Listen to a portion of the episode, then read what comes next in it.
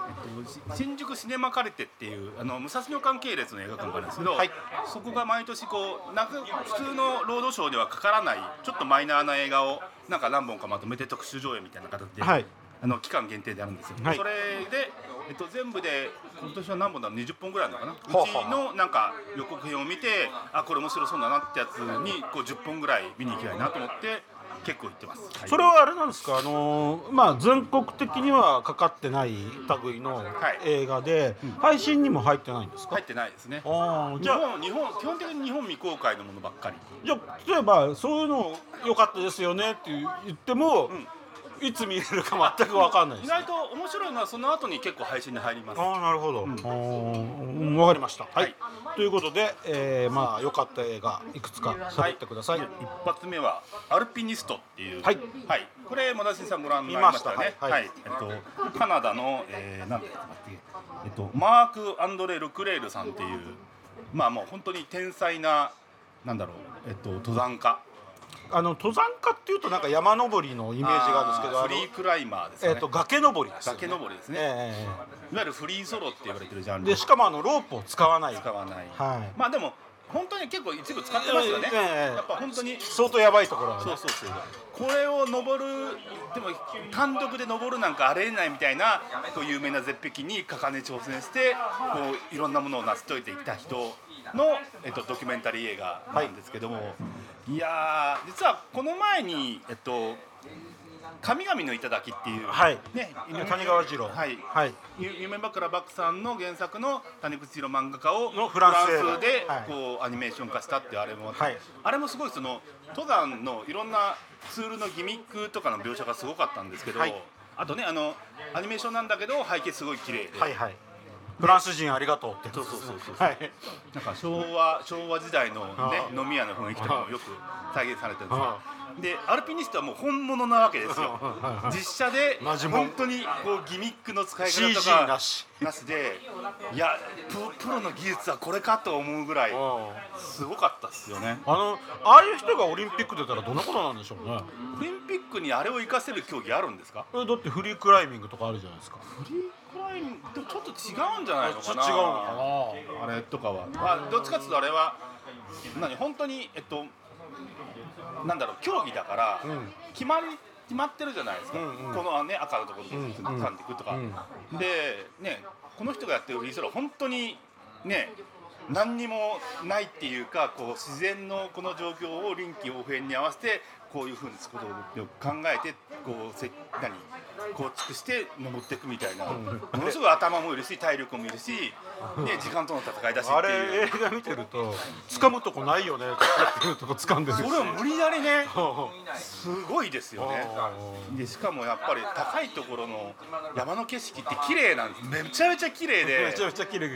けどあとまあいつでも思うんだけど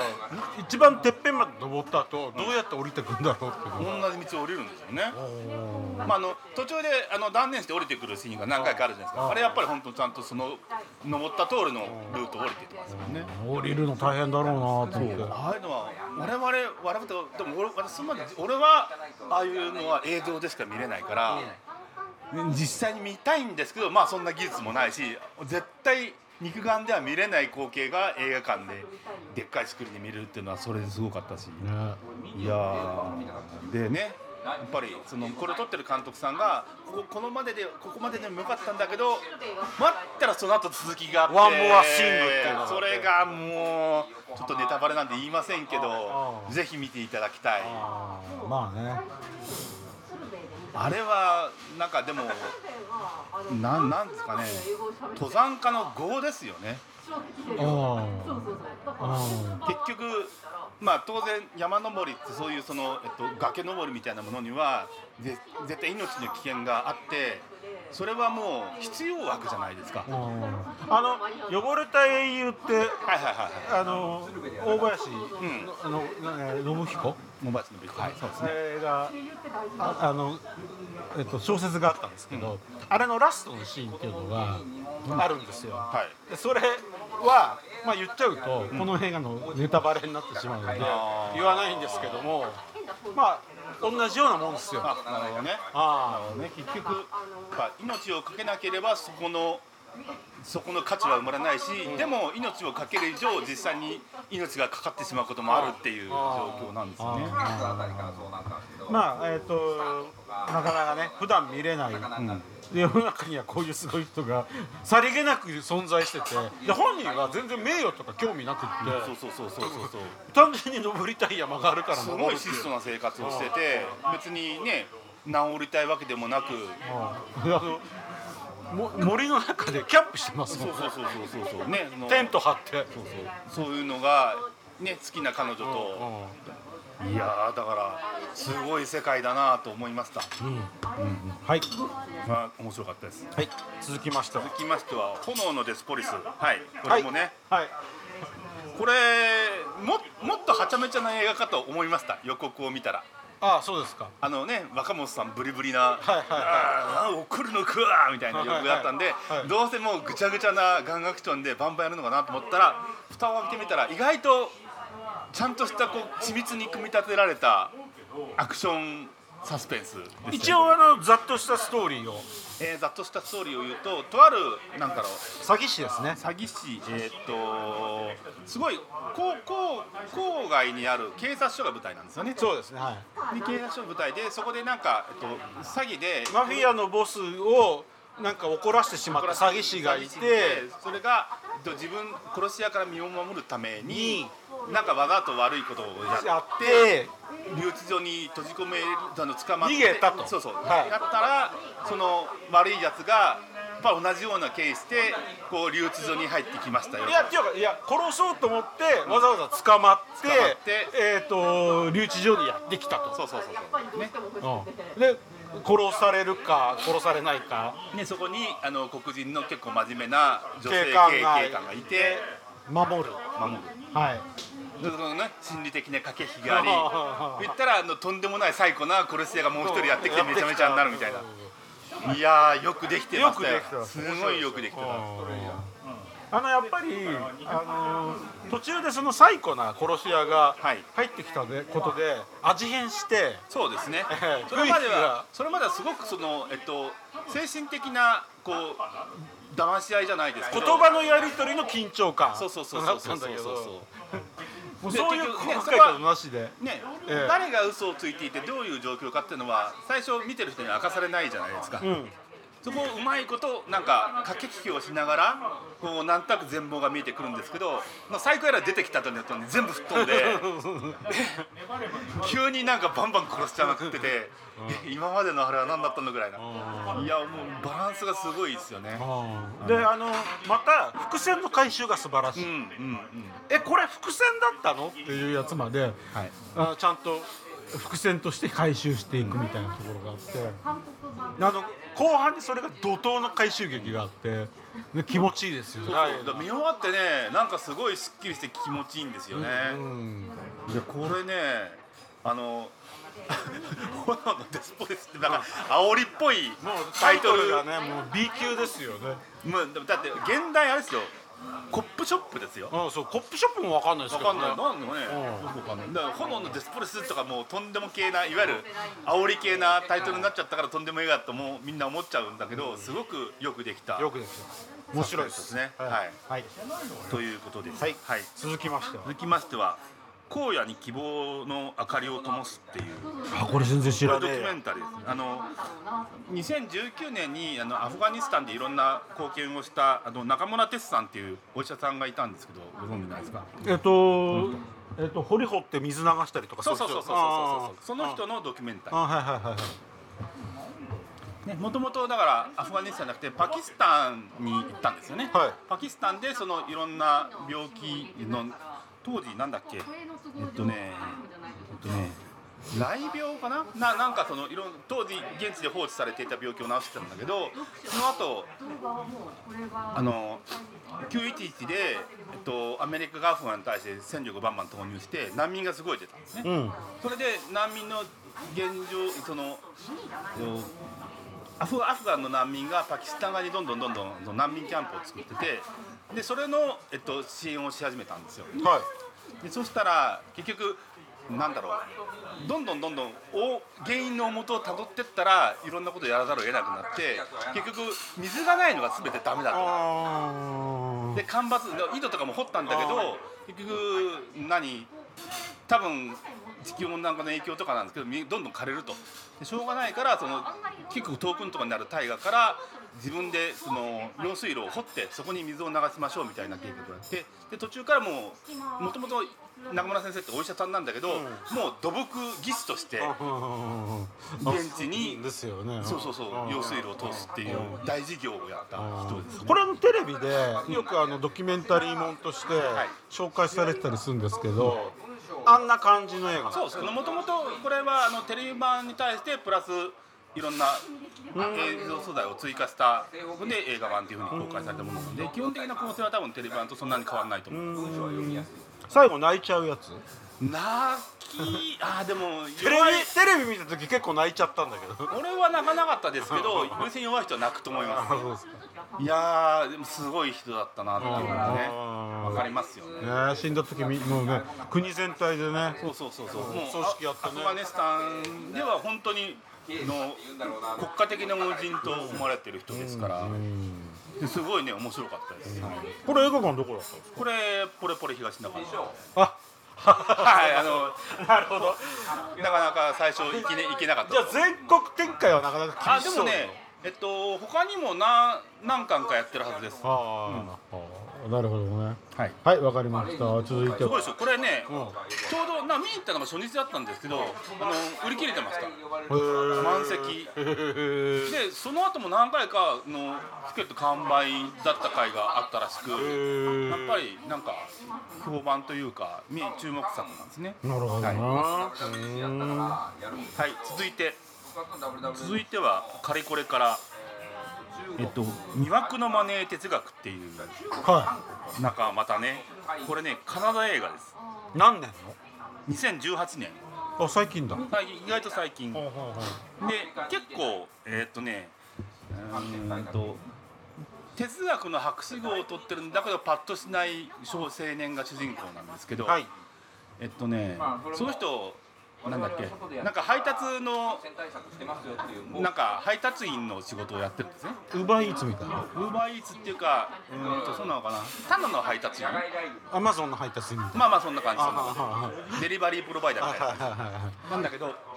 とあるところに行ったところで、そこに、そこは実はマフィアの秘密金庫で、なんか、マフィアの構想で、なんか、えっとね、そこの金庫の秘密金庫の中にある金を盗もうとしたチンピラみたいのがいて、そいつらが撃ち合って殺し合って、こう、金だけ目の前にポンと置かれちゃったんですよ。はいはいはいでその青年はたまたまそこにこう配達に来てて目の前でだみんな死んじゃったんだけどお金があるあ持って逃げるさあどうしようっていうお話おーでえっと想像するとギャングが追ってくるギャングは追ってくるもちろん来るでで僕らそのねあのー一応哲学家の博士号を持ってるインテリなんですけど僕この人はボンクラでまずお金を持って何をやるかっていうとすごい高いコールガールに なんか電話して会ってくれみたいなことああなたので来たんその家に呼ぶんだけどそのコールガールすごい美人で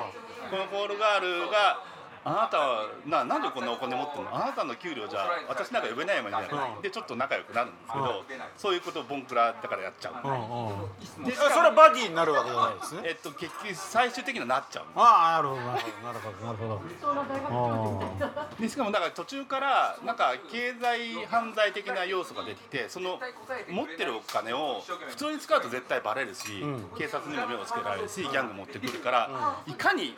ロンダリングして綺麗な金にして逃げ切るかっていうことをやるうんうんっていう話なんですねおーだから何犯罪者なんだけどちょっと違うおーしかもこの人なんか一応根が真面目だからあのーホームレス用のボランティアの活動とかをやっていてそこの話もちょっと絡んでくるうんそうねあのアメリカっぽくないいかにもちょっと一歩外したカナダっぽい犯罪映画なんかタイトルからすると「ウルフ・オブ・ウォール・ストリート」みたいな感じはしたんだけど全然違うちょっと違うそんあんなにねそのギスギスしないですこれあれなんですかあのもう終わってるえっとね、まだ見れます。まだね、一回か二回は上映の機会があると思うけど。まあまあ、でもそんなもんです。はいで、まあ、借りこれないなんで、そ見終わったら、多分どっかに入るんじゃないかなと思うんですけど。はい借りこれ、結構何本も見てますけど、その中では一番良かった。なるほどはいわかりましたははい、えー続きましては、えっと、シェルブアンフィルムいの 4K リマスター版はいですね。はいえっ、と顔が怖いおおおじさんのアップのポスターのそうですね。はい、これ、2010年の。まあ2000え2010年ですね。 10年はい。 12年前12年前はのいセルビア制作の映画はいですけどなんかもう知らなかったんですけどまあまあ名前あの内容がすごくやばいのでいろんな国でなんか上映禁止になったっていういわくつきなああーはいはいあの僕予告のテキストとか読んで、はい怖くて見れませんでしたやつなんですけどどういう話かっていうと、えっと、ポルノ主人公ポルノ女ポルノ男優なんではすいよ。はいでポルノ男優で昔はす結構すごいなんつうのかな天才というかすごい才能でこの人とやっちゃうと女優さんみんな惚れちゃうぐらいはいはいはいすごいテクニックを持ってる、はいで今はちょっとそんなに人気なくてちょっとおつめになってるんですけど、はいおつめになってるのでえっとねとあるなんだろう金持ちからなんかうちの仕事やってくれってオファーが来るんですね。でオファーねいろんなこうなんか弱みとかいろいろあって行ったらそれが実はやばいスナップビデオ的なススナップじゃないスナッチスナッチ、はいスナッチスナッチススナッフスナッフだスナッフまあまあやばいやばいはいやばいその、はいはいえっと、倫理観ないようなこう映像を撮ってるやつらでその中で悪戦苦闘するお話です だからもともとがやばい映像やばいやばい映像を撮っているのを撮っている映画映画あいやねやばいんですけど面白かったですあの怖くはないんですか怖いうーん怖い映像はそんなにはない気持ち悪いえっとモラル的にやばいのがあるので精あ神的に来る人は来る、あ俺来るなきっとうん、俺成人君主だかいやでもそういう人の方が見ると面白いかもしれないですよらへーまあまあとにかくいろいろな倫理的には、えっとまあ、ぶっ飛んでることがいっぱい起きるのへでーででも俺はなんかちょっとなんか無理っぽいな本当にうんいやでもねえっとねまあそういう部分はあるにせよえっとなんつうのかな偶話的な見方をするとすごく面白いですストーリーもあーあれも結局なんかがん頑張ってど努力っていうか逃げ出そうとするんだけどどんどんドツボにはまっていくための男の話なので、うん、すごくねえっとここまで追い込みますかみたいなうーんその実際のなややってるプレーの内容もそうなんだけど精神的にすごい追い込むシナリオなので。えっとね、うん、見終わって嫌な気分になりますけど面白いあそうですかあのあれですねあの超辛い食事を食べて辛くて汗だくだけだけどうまかったそうそうそうそうそうそうあこれはねだから本当にねなんつうんですかねそういう体験そんなにできないだろうなっていうような映像体験が得られますーこれ配信には入りにくそうですね多分入んないんじゃないですかね多分メジャー配信はそうだなよほど勇気がないとこれは怖くて配信できないと思いまああなるほどねじゃあ見るなら劇場でってやつね劇場ですねしかも 4K レマスターになってるんですごい映像綺麗なんですよ、うんうんもともと2010年だからそんなに古くないし、んうんうんだからフィルムの穴とか全然ないですし、うんうんうんうん映像が綺麗になった上にこうえぐい内容がガンガン来る感じなるほどなるほどねあこれはねだから本当あの極物好きの方はぜひとも見ていただきたいえっとえー単にえぐいだけじゃなくて面白い部分はちゃんとありますあわかりましたははいい続きまして続きましては、えっと、アウシュビッツのチャンピオンってこれあー今日、はい今日見てきたやつなんですけど、これはですね、あのーポーランド映画ですね、はいはいはいえっと、アウシュビッツの収容所が初めてあのオープンオープンっていうかオープン まあまあひ作られた時にこう一等最初に入ったその囚人というか収容人の中のポーランド元ボクサーのポーランド人を描いた実話を元にした映画ですね。お前はゴーストなんだろってやつゴーストゴースト、あのパンチが絶対当たらないんだろっそうそうそうそうそうて言われていまあ、そるこそこポーランドではそこそこ強い、えっと、だったんですけど、まあ、ちょっといろんなこうことがあってアウシュビッツ収容所内の娯楽としてボクスボクシングをやって、えっと、その結果そのなんか食料をもらったりなんか飯食え食わせてくれんならやいるい仕ぜ事を回してもらったりみたいな、そういうことをやったでもこれが実際の話だったらちょっとね怖いですけどね。うんもうだって同じに入ったところのこう周りの人はバカバカ死んでいくわけですよ重労働だったりあ飢餓とか飢餓飢飢餓はない飢餓はそんなないですけどまあでもね病気になったり死んだりこう何看守のへそが曲げられたりとかそういうので、まあ、バンバン死んでいくわけですよその中で自分が生き残る術はもうボクシングで戦うしかないっていう状況の中結局最終的には結構生き延びるねアウシュビッツを生身のまんま出て、えっと、戦争後もちゃんと生き延びてるのでいやこれねうん面白かったです。 あそうっすか、うんこれなんかね面白そうに見せかけて実はあんまり面白くないんじゃないか的なわかる予告編 わかるわかるう面白かった大丈よ夫かった これは大丈夫ですあそっかそっか、俺は結構後回しにしてたんですけどね、うんうんでなんつうのそのえっとポーランド映画なんでえっと派手めなところはそんなないんですよはいまあある意味ちゃんと淡々とえっと誠実に描いてる感じなのであのとても良いうん分かった、えっと見ましょう はい これをと見ましょういうことで、えっとはい一応今回見たのはその6本本ですけど何かありますか興味あるやつえっと僕はやっぱり X が好きですね X ね、はい X も良かったですね、良はいかったし、ななんていうんですかね、えっと、ああいうスラッシャーホラーのメタ的なうん視点がすごく入ってるじゃないですかうんうん、セックスしたやつから死んでっるていとうかあの70年代の、から脈々と続くあのセックスと殺人うん、エロとホラーみたいなテーマが、え今こういう形で、えー実現されるのかと思うと、他にもね、あ AA24 っぽいマニアックな視点で作られた映画で、しかもね、あのポスクレのあじ次回予告が。あああの三部作になるらしくてらしいですねええ次回はあのー前日譚、もうパールっていうね、ええあのプリクエル、プリクエルは3作目は未来なんじゃないかみたいな説い、がありますけどまあまあでもねあのー多分なんていうんですかね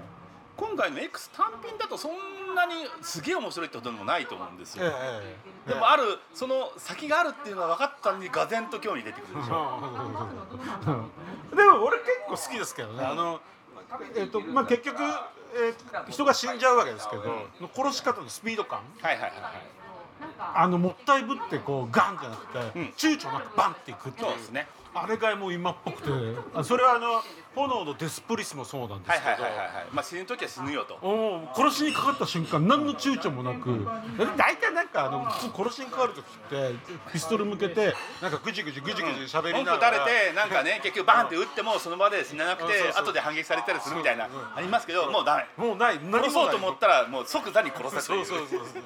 えっと思う瞬間もないぐらいに殺しにかかってくるっていうあのスピード感が大好きで確かにあー殺すんだったらそのくらいちゃんとやれと いやでもね本当あの次回予告を見てたとはにああの知らなかったんですよ三部作品で映あー画見るまであー僕も知りませんでしたでポスクラハタとなんかええええとかあってなるほどで途端になんかそれまでの物語が急にすごくなんかこう走馬灯みたいに振り返ってええー、って いうっていうかだからあのえっとその予告編に対して映画本編の中で伏線張ってるわけじゃないですか、まあああいうのもずるいっすよねえー、普通はなんかこうこう幼少時代の話とかあったら幼少時代の映像がバーンと入ってくるんだけど本編じゃ全然そういうのなくって、まあまああの写真ぐらいですよ写ね真ぐらいだったんだけど、それでふーんとかって追って見てたら、あなるほどね